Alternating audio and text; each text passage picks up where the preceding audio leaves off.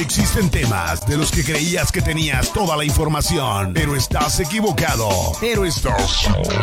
Aquí te presentamos lo que no sabías que no sabías. Rolas Tavares te va a demostrar que existen cosas que no sabías que no sabías. Le saluda con mucho gusto su amigo, su, su familiar, es más, ya me siento parte de su familia ahí con ustedes, en su computadora, en su radio, donde quiera que me estén escuchando. Bienvenidos a este que espero se convierta en su programa favorito, Lo que no sabías.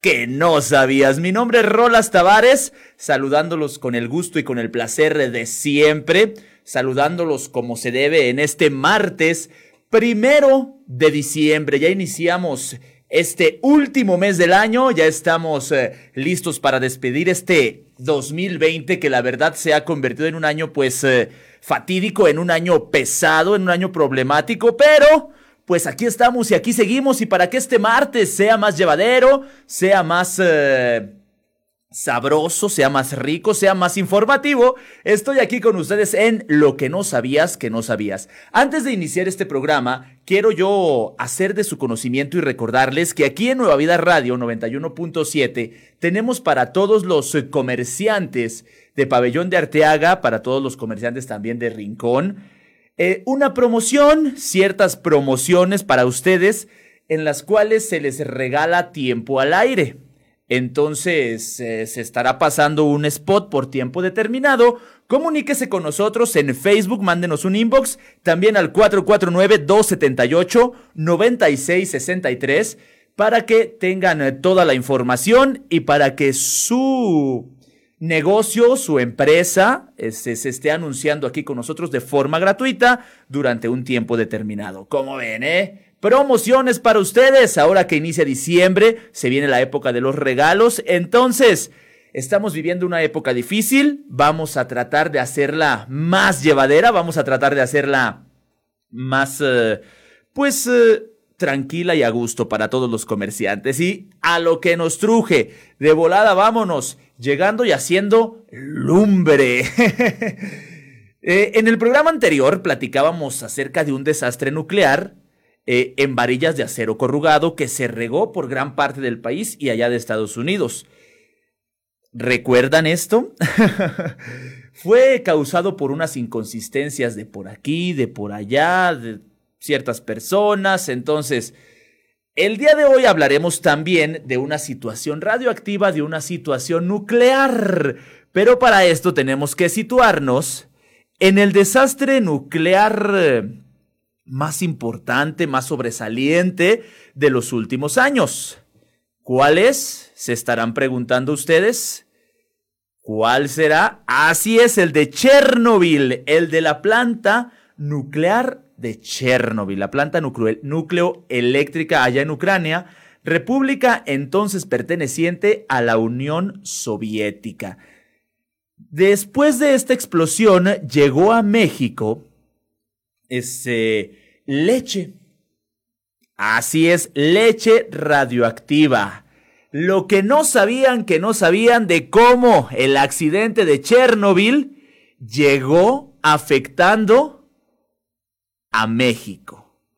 Entonces se sucedió esta explosión.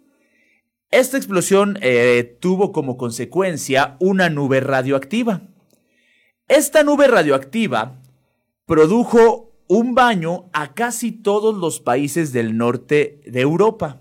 Así se fue la nube expandiendo por eh, todo el norte de Europa. Entre estos países del norte de Europa estaba Irlanda, la República de Irlanda. Una, híjole, una Irlanda eminentemente ganadera a la que México pues ya le compraba y le sigue comprando hasta el día de hoy leche, en polvo desde la, desde la década de los 60. Desde entonces hasta el día de hoy le sigue comprando leche. Entonces, el accidente de Chernobyl tuvo víctimas en México. Esto es una historia de terror, pero de las que dan más miedo. ¿Por qué? Porque es real. Y ahí la, ahí la tienen, ¿eh? La Organización Mundial de la Salud emitió una alerta en la que decía en pocas palabras, no comprar ni, ni leche ni nada a estos países afectados por la nube radioactiva.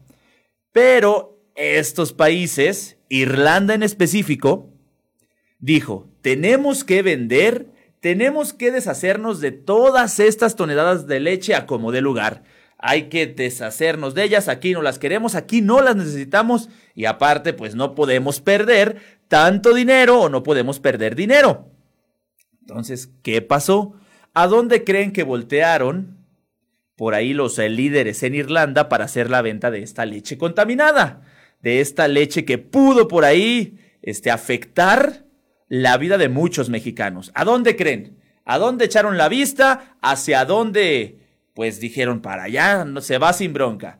Pues a los países tercermundistas. Entre ellos, México. Sin embargo, empezaron ofreciéndola por allá en Brasil. Y en aquel país de Sudamérica empezaron a, analizar la situación. Claro, como los grandes políticos experimentados y que saben mucho de esto, lo hacen. Oye, ¿cómo ves? ¿Compramos la leche? ¿Tú qué dices? No, pues, ¿cómo ves? Nos podemos ganar una muy buena lana. Así, un análisis digno de políticos experimentados. Aunque allá en Brasil, al final ganó la cordura y dijeron rotundamente que no, no iban a comprar esta leche porque estaba envenenada, porque era radioactiva, porque estaba contaminada. Todo esto llegó a los oídos del embajador de México en Brasil, un señor de nombre Antonio González Quintanilla. ¿Y qué creen que hizo el embajador? Este embajador, pues hizo lo más sensato, alertar al gobierno mexicano de que no compraran la leche. Les mandó mensaje, les mandó una llamada, un fax, un código Morse, todo lo que se utilizaba en aquel entonces para que, este, pues no compraran la leche. Sin embargo, a la más moderna usanza, el gobierno mexicano, dejaron a el buen Antonio en visto. Él les, eh, platicaba de la peligrosidad que tenía este producto si los seres humanos llegaran a consumirla. Pero pues lo dejaron en visto, este, no le hicieron caso. ¿Y qué creen ustedes que hizo nuestro ejemplar gobierno? ¿Qué creen que hizo? ¿Qué creen que hizo? Antes de, de, contestar esta pregunta, debo decirles que la leche estaba contaminada con cesio 137. Vamos a una pausa y en un momento regresamos. Estás en lo que no sabías, que no sabías. ¿Eres curioso? Aquí descubrirás. Aquí descubrirás información nueva para quedar bien en tus citas, para lucirte en las reuniones con los amigos o para simplemente saber más lo que no sabías que no sabías. Conduce Rolas Tavares todos los martes a las 7 de la tarde. Lo que no sabías que no sabías. ¿Y qué creen que hizo? El gobierno de México. Regresamos a lo que no sabías que no sabías. Pues hizo prácticamente lo mismo que hizo el gobierno de Brasil. Analizar la situación y preguntarse unos a otros cómo ven, cómo le hacemos. Este, nos podemos ganar una buena lana, ¿eh? Hacer ese análisis digno de políticos, la verdad. Nos podemos ganar una muy buena lana, este, si lo hacemos, eh, no lo hacemos, ¿qué les parece? ¿Tú qué dices, mi Juan? ¿Tú qué dices, mi Mario? ¿Tú qué dices?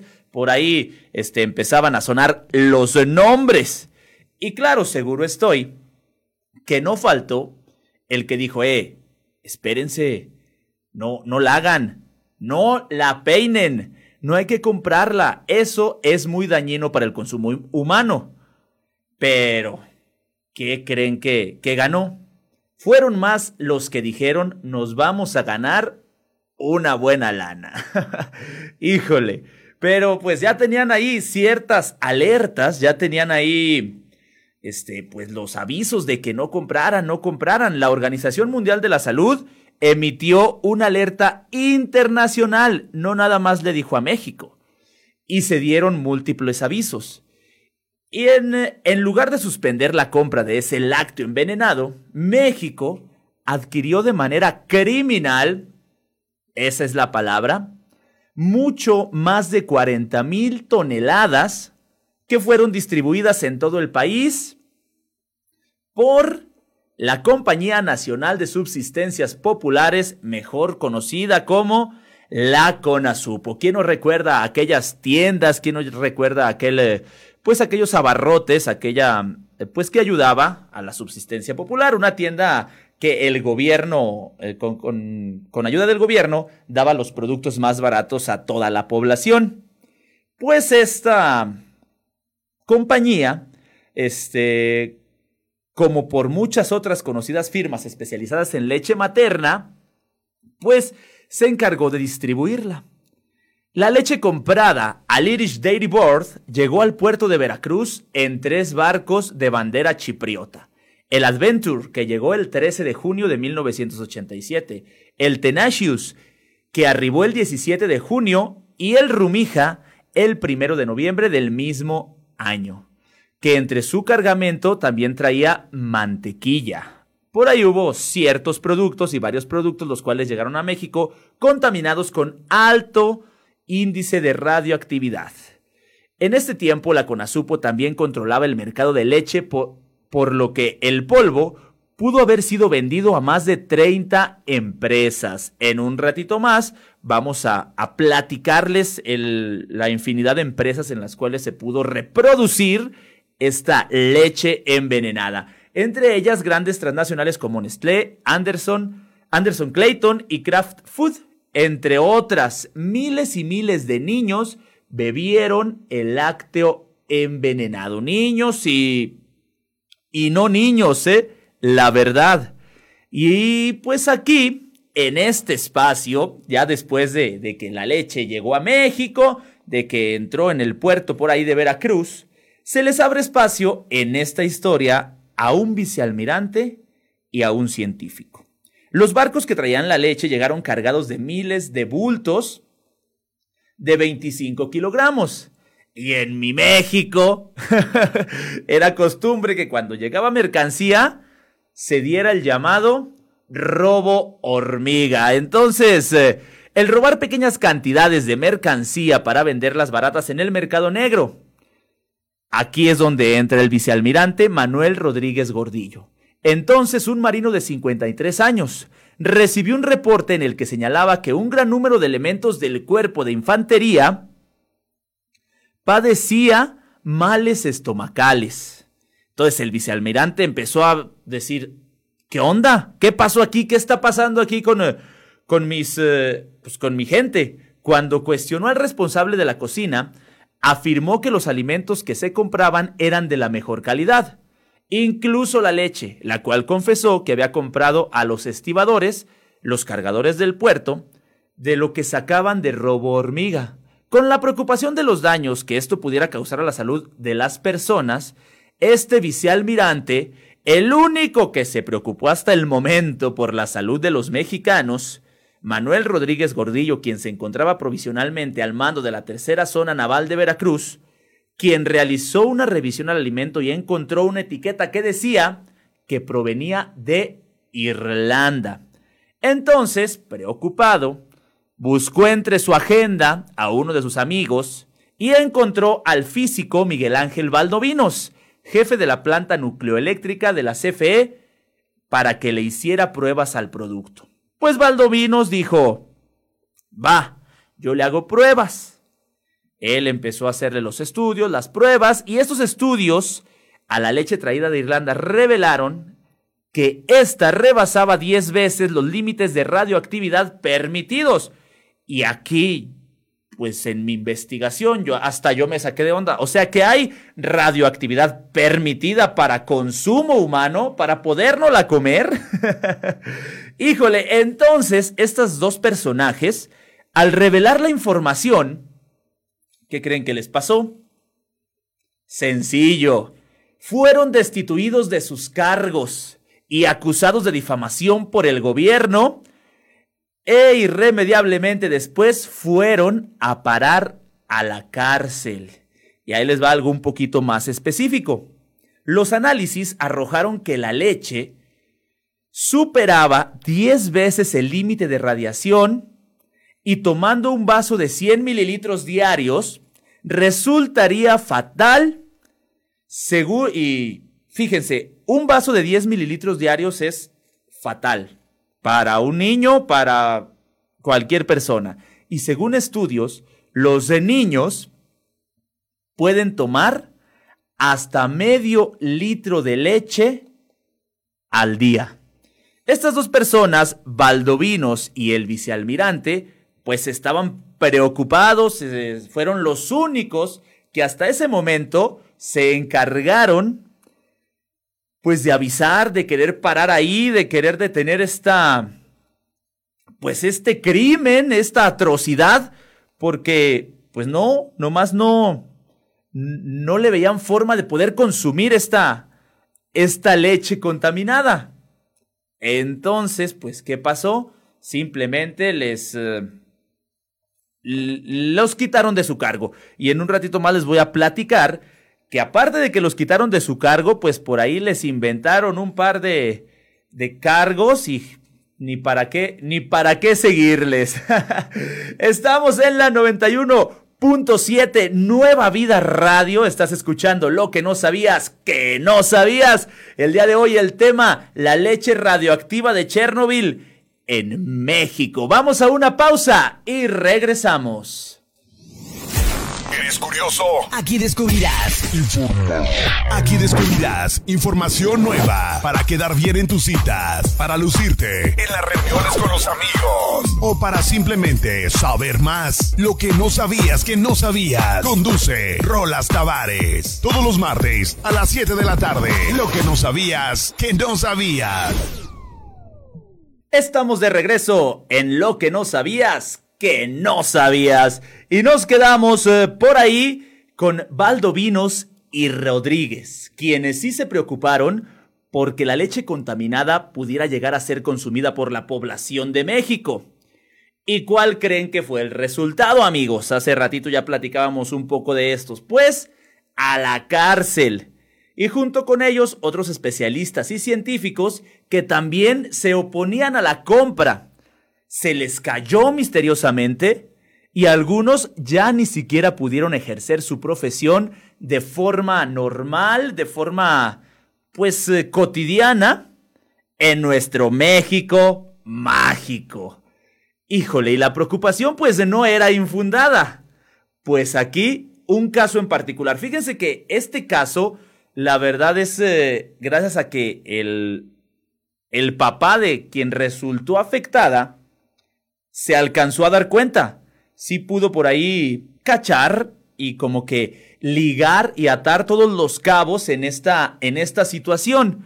El 21 de marzo de 1986, cuando nació Maribel Torres Delgado, el doctor le dijo a su papá que sería una belleza por haber nacido el día de la primavera, pero su vida terminó a la edad de 15 años, como parte de uno de los capítulos más misteriosos e inexplicables de la historia de México. La importación de miles de toneladas de leche en polvo desde Irlanda, contaminada por la nube radioactiva generada por el accidente nuclear en la planta rusa de Chernobyl en aquel año de 1986. Maribel fue alimentado durante su infancia con la leche que su papá compraba en los centros de distribución de Conasupo en el municipio de Cuautitlán Izcalli en el Estado de México. Ingeniero de profesión, Teodoro Torres tuvo la oportunidad de conocer los centros donde se procesaba el lácteo, por lo que nunca le pareció una mala opción para alimentar a su familia.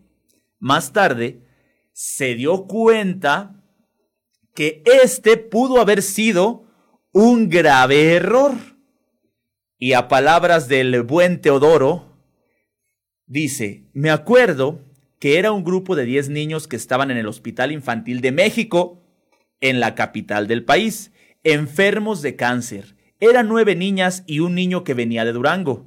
A mi hija le detectaron osteosarcoma, osteosarcoma, ahí está, ahí está este trabalenguas, que es cáncer en los huesos. A los 10 años, que después se le fue pasando a los pulmones y a otros órganos, recordó el señor Teodoro.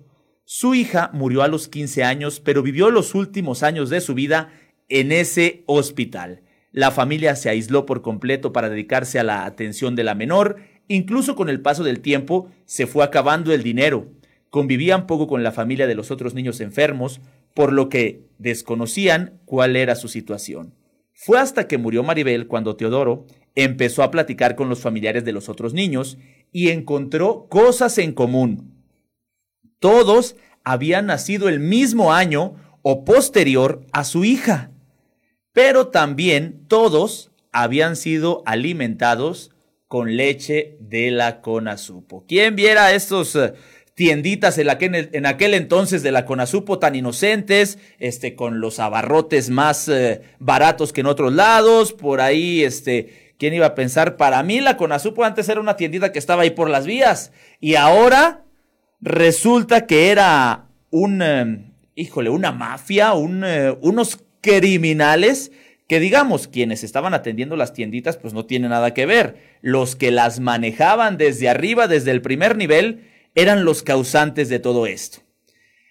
Y este de Maribel y su padre Teodoro es solo uno de los miles de casos de los niños nacidos en esa época que se vieron afectados, ya que la incidencia, escuchen bien esto, la incidencia de cáncer infantil aumentó 300% en la década que va de 1987 a 1997, al punto que se calcula que la afectación anual es de unos 900 niños, de los cuales el 30% se muere.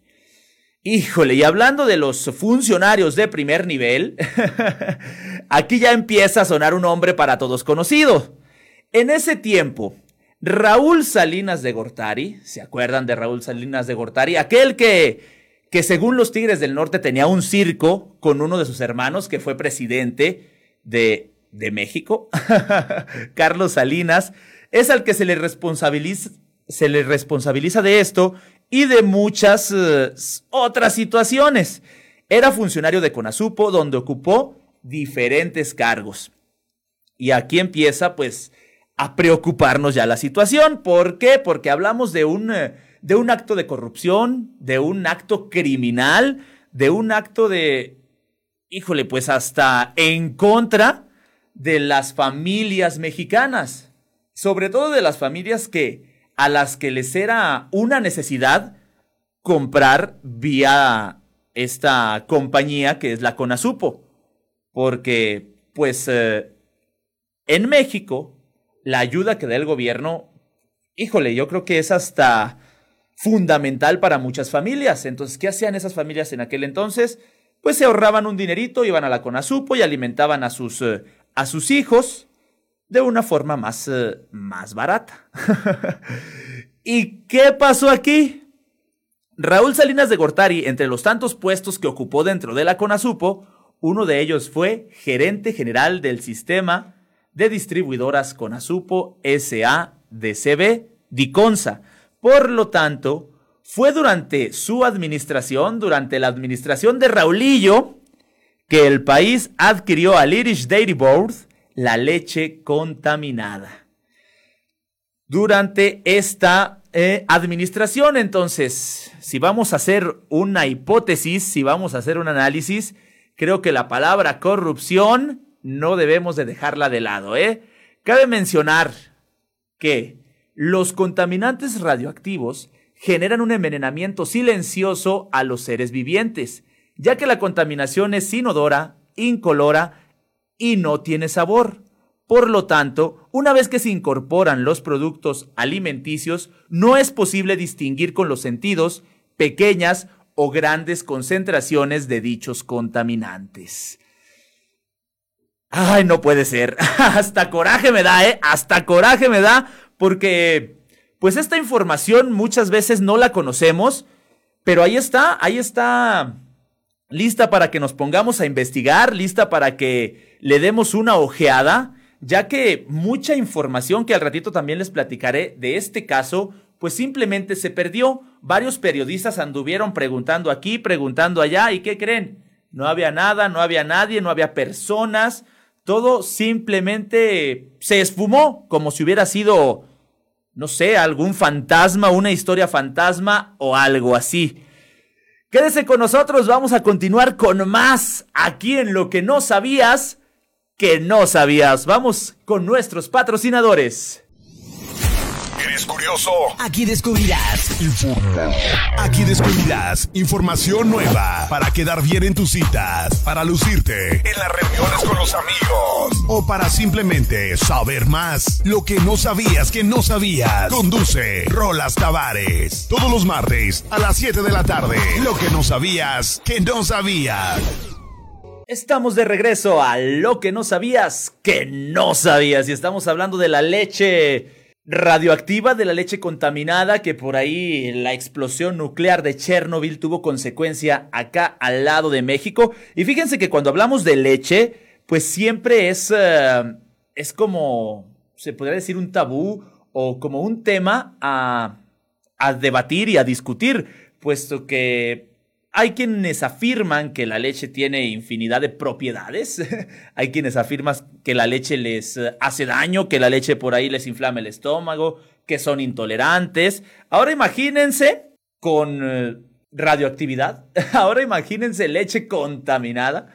Hay quienes afirman que la leche les hace daño. Ahora imagínense con contaminación nuclear.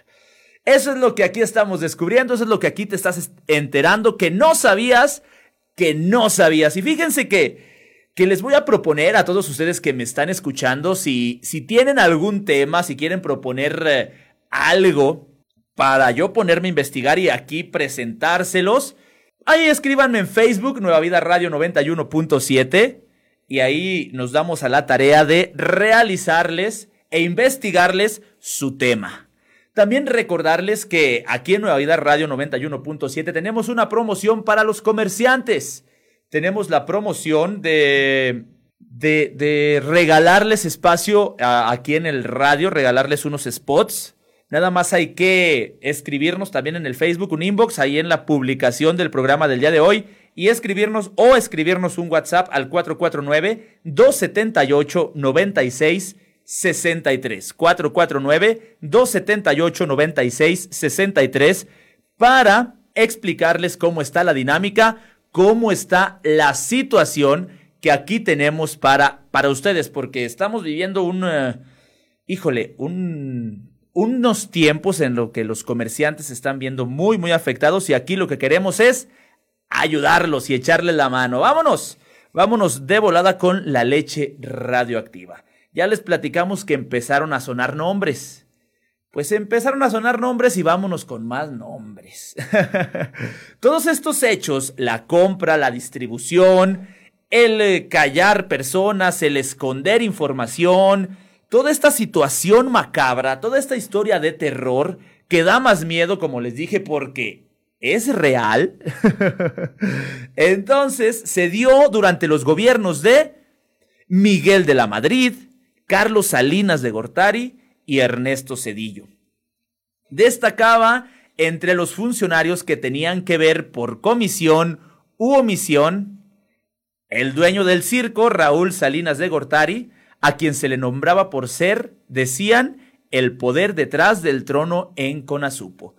Pero también suena el nombre de José Ernesto Costemalle, quien era el director general, Guillermo Soberón, Jesús Cumate, Héctor Hernández, César Ruiz Fierro, al almirante Miguel Ángel Gómez Ortega, Ignacio Ovalle, Jaime Martuchelli, Quintana, Miguel Medina Vallarts y muchos otros empleados menores. Todos ellos fueron exonerados años después, cuando se abrieron dos comisiones investigadoras de CONASUPO que jamás llegaron a nada. Las empresas, las firmas a quienes la paraestatal hace llegar la leche por ley, cuando se enteraron que el lácteo estaba envenenado, nunca retiraron del mercado su producto. Da más coraje, ¿verdad? y espérense porque, aparte de funcionarios y de políticos de primer nivel, también están las compañías privadas, también están por ahí las empresas encargadas de vender, pues, productos lácteos. Entonces, eh, Proceso publicó la lista de esas empresas, las cuales jamás se atrevieron a desmentir, o sea, no dijeron que no era cierto. Una de ellas, Nestlé, Carnation de México, Anderson Clayton, Mid Johnson de México, Sandos de México, Kraft Food de México, Wade Vales, Chocolate La Azteca, Danone México, Yakult, Productos Roche, Rompope Santa Clara, Laboratorios y Agencias Unidas, Evaporadora Mexicana, Chocolates Turín. No, Chocolates Turín, tú no, por favor. eh, United International, Richardson Biggs, Bremen, Productos Marinela, Chocolates Fearback, Quesos Milán, Swinsen de California, Helado Santa Ana, Industrias Core, Productos Lácteos Mairán. Entre esta lista se encuentran inclusive las que son especialistas en maternizar la leche y son filiales de empresas estadounidenses. Les recuerdo, la Conasupo era la encargada de distribuir la leche que llegaba a México. ¿Qué hacían ellos? Pues la Conasupo recogía, compraba la leche y después se la vendía a todas estas empresas que acabo de mencionar. Hacía el repartidero, por así decirlo, las aventaba por aquí y las aventaba por allá. Entonces, eh, la Conasupo se hizo de la vista gorda con esta leche envenenada y se las pasó. La verdad, no era un secreto. No era un secreto para quienes vendían y compraban la leche. Ellos sabían que la leche tenía este, altos índices de radioactividad y así la compraron y así la distribuyeron por México durante mucho tiempo.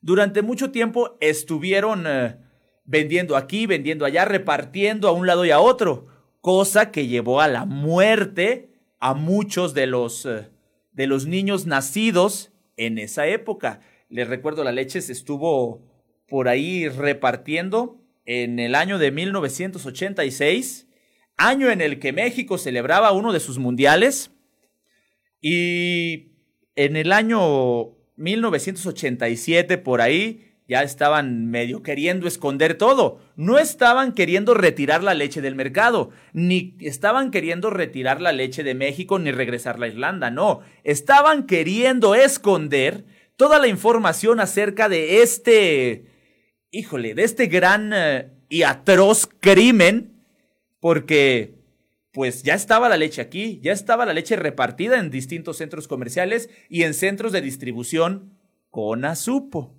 que digamos, estos centros de distribución, la mera culpa es de los altos mandos, no de quienes estaban encargados ahí en la tiendita, que por ejemplo aquí en Pabellón estaba cerca de las vías, no. Aquí los altos mandos fueron los encargados de hacer este reguero, este regadero de, de leche contaminada y de envenenar, así es que esa es la palabra, de envenenar a la población mexicana. No solamente con leche en polvo, que fueron los más afectados los niños al ser más vulnerables, a estar recién nacidos, entonces fue a una gran parte de, de los mexicanos. Ay, no, hasta coraje, hasta coraje me da, ¿eh? es más, para no seguir haciendo corajes, regresamos con más aquí a lo que no sabías que no sabías, después de esta pausita. No te vayas. Estamos de regreso aquí en tu programa, lo que no sabías que no sabías. Y pues, les recuerdo, les, eh, les recuerdo que ustedes eh, pueden ser partícipes en este programa mandándome, escribiéndome algún tema que sea de su interés aquí en esta, en esta transmisión en Facebook, Nueva Vida Radio 91.7, mandando un mensajito, un inbox y pues eh, comentándome qué les está pareciendo hasta el momento en este nuestro segundo programa, aquí en lo que no sabías, que no sabías, porque existe información que de verdad, pues simplemente ni siquiera sabíamos que no sabíamos, y aquí es lo que, lo que yo les estoy trayendo, lo que yo les estoy informando. Fíjense que, que esta leche radioactiva pues anduvo por México, como ya les decía, rondando, rondando, y las afectaciones, me atrevo a decir que siguen, ¿eh? Se transmite de generación en generación esta, este envenenamiento y los hijos de quienes lograron sobrevivir al envenenamiento en aquellos años, también tienen por ahí ciertas eh, enfermedades al día de hoy. Es por eso que, que la catástrofe, ándale, un trabalenguas, la catástrofe nuclear de Chernobyl, pues nos afectó, este, nos afectó de manera directa a todos, eh, a todos aquí en México. Entonces, ahí les va. Ahí les va lo mero bueno. Cuando ya estaba distribuida la, la leche, pues ¿qué creen? Eh? ¿Qué creen que hizo México? En marzo de 1988, México pues anunció que pues la leche se había regresado a Irlanda. Dijo, ya se, se regresa a Irlanda, ya ya la vamos a mandar, ya lo que tenemos aquí en las bodegas, pues ya se vaya para no seguir repartiendo, ya de los males, el menos peor, digámoslo de esta manera. Entonces, pues, ¿qué creen? Que solo engañaron a los mexicanos. ¿Por qué? Porque, pues, anunciaron el regreso a Irlanda de la leche a través del buque Feasant, de bandera chipriota. Pero según señalan, la leche habría sido desembarcada en el puerto de Tampico, o sea que nomás eh, se dio una vuelta por ahí este buque y se regresó al país. bueno, y siguen las inconsistencias, siguen las inconsciencias de de los políticos mexicanos. Entonces, pues ahí les va. La investigación y todo todo un poquito más eh, químicamente hablando. Cuando los hombres de traje y los científicos de bata se reunieron en Europa para catalogar los límites máximos permisibles de exposición a isótopos, decidieron que el cesio 137 sería de 370 becquereles. 370. Memoricen por ahí, guarden en su memoria a corto plazo este número, 370 becquereles medida que sirve para estimar la desintegración de un radionucleido, en este caso, cesio 137 por segundo. El consenso fue el de permitir a los alimentos estos becquereles 370 durante el año posterior al accidente de Chernobyl, pero la leche en polvo que enviaron eh, este, a México y que la CONASUPO repartió, ahí les va. Cuando ¿Cuánto? Alcanzaba. Alcanzaba los 2.700 becquereles. De 370 permitidos, que creo yo que no debería haber ningún becquerel permitido para consumo humano de radioactividad y de ondas nucleares. este, de 370 becquereles permitidos para consumo humano, pues la leche tenía 2.700. Ahí ustedes hagan la multiplicación, ahí ustedes hagan sus números y dense cuenta que de verdad esto era tal cual veneno puro. Esto era tal cual algo que tarde o temprano iba a afectar la salud de los mexicanos. El cesio 137 es altamente radioactivo emite partículas beta y radiación gamma. Ahí está, radiación gamma. No nada más sale en las películas, no nada más eh, está en Hulk, sino la tuvimos en México por allá en el año de 1986 y 1987 y pues se la estaban tomando los niños recién nacidos en su biberón, los papás se la estaban dando confianzudamente, confiando erróneamente en eh, la CONASUPO, en el gobierno de México, y pues los mismos eh, padres de familia estaban envenenando a sus hijos. Esto sin saber. Y fíjense que esta radioactividad y este isótopo, el cesio 137, tiene un periodo de vida de 30 años, que quiere decir que pues puede seguir por ahí. puede eh, seguir eh, ahí afectando a personas. Entonces, híjole, uno ya no sabe ni qué comer, uno ya no sabe ni en quién confiar, uno ya no sabe ni qué hacer con, con este tipo de situaciones. La forma en la que manejaron la situación, la forma en la que la situación se salió de control, la forma en la que se afectaron a muchos mexicanos. Por ahí revisábamos el caso específico de, de Maribel, que a los 15 años, este, lamentablemente falleció y que duró los últimos cinco años de su vida, pues en un hospital y sus papás preocupados. Todo esto, ¿por qué? Porque un cierto número de políticos mexicanos dijeron, no le hace, así la vendemos, nadie se va a dar cuenta, no va a pasar nada, no hay bronca y fíjense en qué, en qué terminó esto o qué fue lo que pasó aumentó el número de, pacientes con cáncer, aumentaron los niños fallecidos en ese, en ese lapso de tiempo. Entonces, pues algo verdaderamente triste. Y les vuelvo a decir, una historia de terror de las que dan más miedo porque fue real, porque sí pasó, porque Aquí la vivimos en México, aquí la tuvimos, aquí estuvo al lado de nosotros, aquí los papás se la dieron a sus hijos. Qué coraje, la verdad que qué coraje, pero así es esto y aquí en este programa te vas a enterar de lo que no sabías, que no sabías. Te recuerdo que tenemos promoción para todos los eh, comerciantes aquí en la 91.7 Nueva Vida Radio. Escríbenos en Facebook, escríbenos al 449-278-9663 para que te, te digamos la promoción que tenemos, regalarte tiempo, regalarte espacio en nuestros programas, en nuestra programación general, para que tu comercio, para que tu negocio se esté anunciando. Mientras tanto, vamos a una pausa y regresamos aquí a Lo que no sabías que no sabías.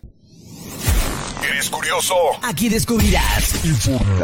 Aquí descubrirás información nueva para quedar bien en tus citas, para lucirte en las reuniones con los amigos o para simplemente saber más. Lo que no sabías que no sabías. Conduce Rolas Tavares. Todos los martes a las 7 de la tarde. Lo que no sabías que no sabías. Estamos de regreso aquí en Lo que no sabías que no sabías.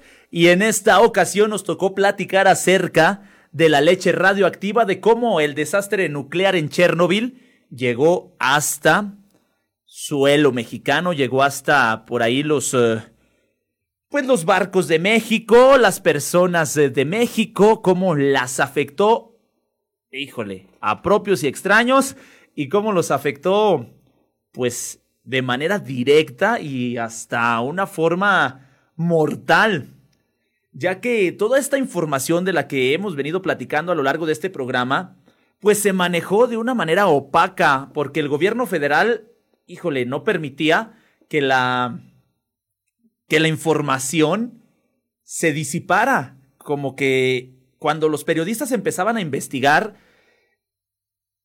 el gobierno empezaba como a esconder y a esconder y a esconder información. Sin embargo, los periodistas, muchos de estos periodistas encontraron un incremento de cáncer infantil en los años subsecuentes. Y por ahí, eh, Guillermo Zamora escribió un libro que se llama Caso con Azupo. Por si alguien quiere un poquito más de información acerca de esto, que la verdad es muy, muy interesante. El libro es del autor Guillermo Zamora, se llama Caso con Azupo. Y fíjense nada más, la, versión oficial de la Secretaría de Salud es que no hubo afectaciones a la población en México luego del accidente. Aunque reconoce que no hubo un modelo epidemiológico para detectar y llevar seguimiento a casos. Zamora, el escritor de este libro, contrarresta en donde dice que el cáncer infantil aumentó en un 300% en esta década, como ya les había comentado. Y, y, por ahí una doctora de nombre Rocío Cárdenas reconoció a la jornada un aumento de fallecimientos por cáncer infantil de igual forma entre 1987 y 1999. Pero, a falta de un modelo epidemiológico, una investigación a conciencia de carácter científico, es imposible establecer causalidad entre el caso con Azupo y la alza en casos de cáncer. La falta de transparencia de la información, una eficiente comunicación gubernamental y análisis científico hará que el impacto del caso con Azupo nunca se conozca a cabalidad. Entonces, el gobierno se encargó de que este caso no pasara a mayores, y me refiero a mayores en cuanto a información a medios de comunicación y a periodistas que en realidad querían dar a conocer esta situación a todo México, pues por una y por otra cosa, el gobierno se fue adelantando, se fue adelantando y se quedó en el aire. Cosa distinta a lo que sufrieron los, eh, los afectados directamente, como Maribel y su papá. Dice eh, Teodoro, para terminar, así se quedaron las cosas. Esto pasará a la historia y quedará en la conciencia de cada una de esas autoridades que en aras de tener más dinero autorizaron la entrada de esa leche. En esas conciencias estará el hecho de que fallecieron algunos niños y que no tenían que haber muerto. Porque si no hubieran tenido ese afán de enriquecimiento, no se compra la leche. Pero, pero llegaron barcos llenos de toneladas de leche. Híjole, si bien el caso parece que fue olvidado o utilizado para videos, parece que cuentan una historia de fantasmas. Este es quizá el mejor ejemplo de cómo la ignorancia, la corrupción y la desinformación pueden tener víctimas mortales. Y llegamos al final de este programa y vamos a hacer una conclusión entre todos. Amigos, ¿a qué llegamos? ¿Es un desastre? ¿Es una inconsciencia? ¿Es negligencia? ¿Es corrupción? ¿Es traición? ¿Es un crimen? ¿Qué es todo este caso de la leche radioactiva en México? Ustedes díganme, escríbanme por ahí un mensajito, comuníquense conmigo. Ya saben que si quieren eh, que aborde un tema en específico, ustedes me pueden escribir ahí en el Facebook Nueva Vida Radio en esta transmisión. Y con eso yo me doy a la tarea de investigar y de poner en sus oídos hasta la comodidad de su casa información que no sabías que no sabías. un placer para mí haber estado con ustedes. Antes de irme, quiero mandarle un saludo a toda la gente que estuvo por ahí al pendiente de este su programa. Por ahí Carmen Tavares dice muchas gracias por toda la información. Saludos. Un saludo también al buen Brian Gutiérrez. Un saludo también ahí a Fausto Natanael y dice por aquí Angie Gallegos. Qué información tan interesante y a la vez qué impotencia que se manejara así la salud de la gente más necesitada. Así de fácil y de sencillo. Qué impotencia, puesto que nosotros a estas alturas ya no podemos hacer absolutamente nada. Dice por acá Chuyita Tavares Nieto, saludos a todo el equipo de Nueva Vida Radio. Saludos a Chuyita Tavares, mi mamá siempre atenta de lo que aquí de lo que aquí se dice y de lo que aquí se hace. Un saludo a Juan Herrera, que también por ahí está mandando saludos. Al buen Francisco López.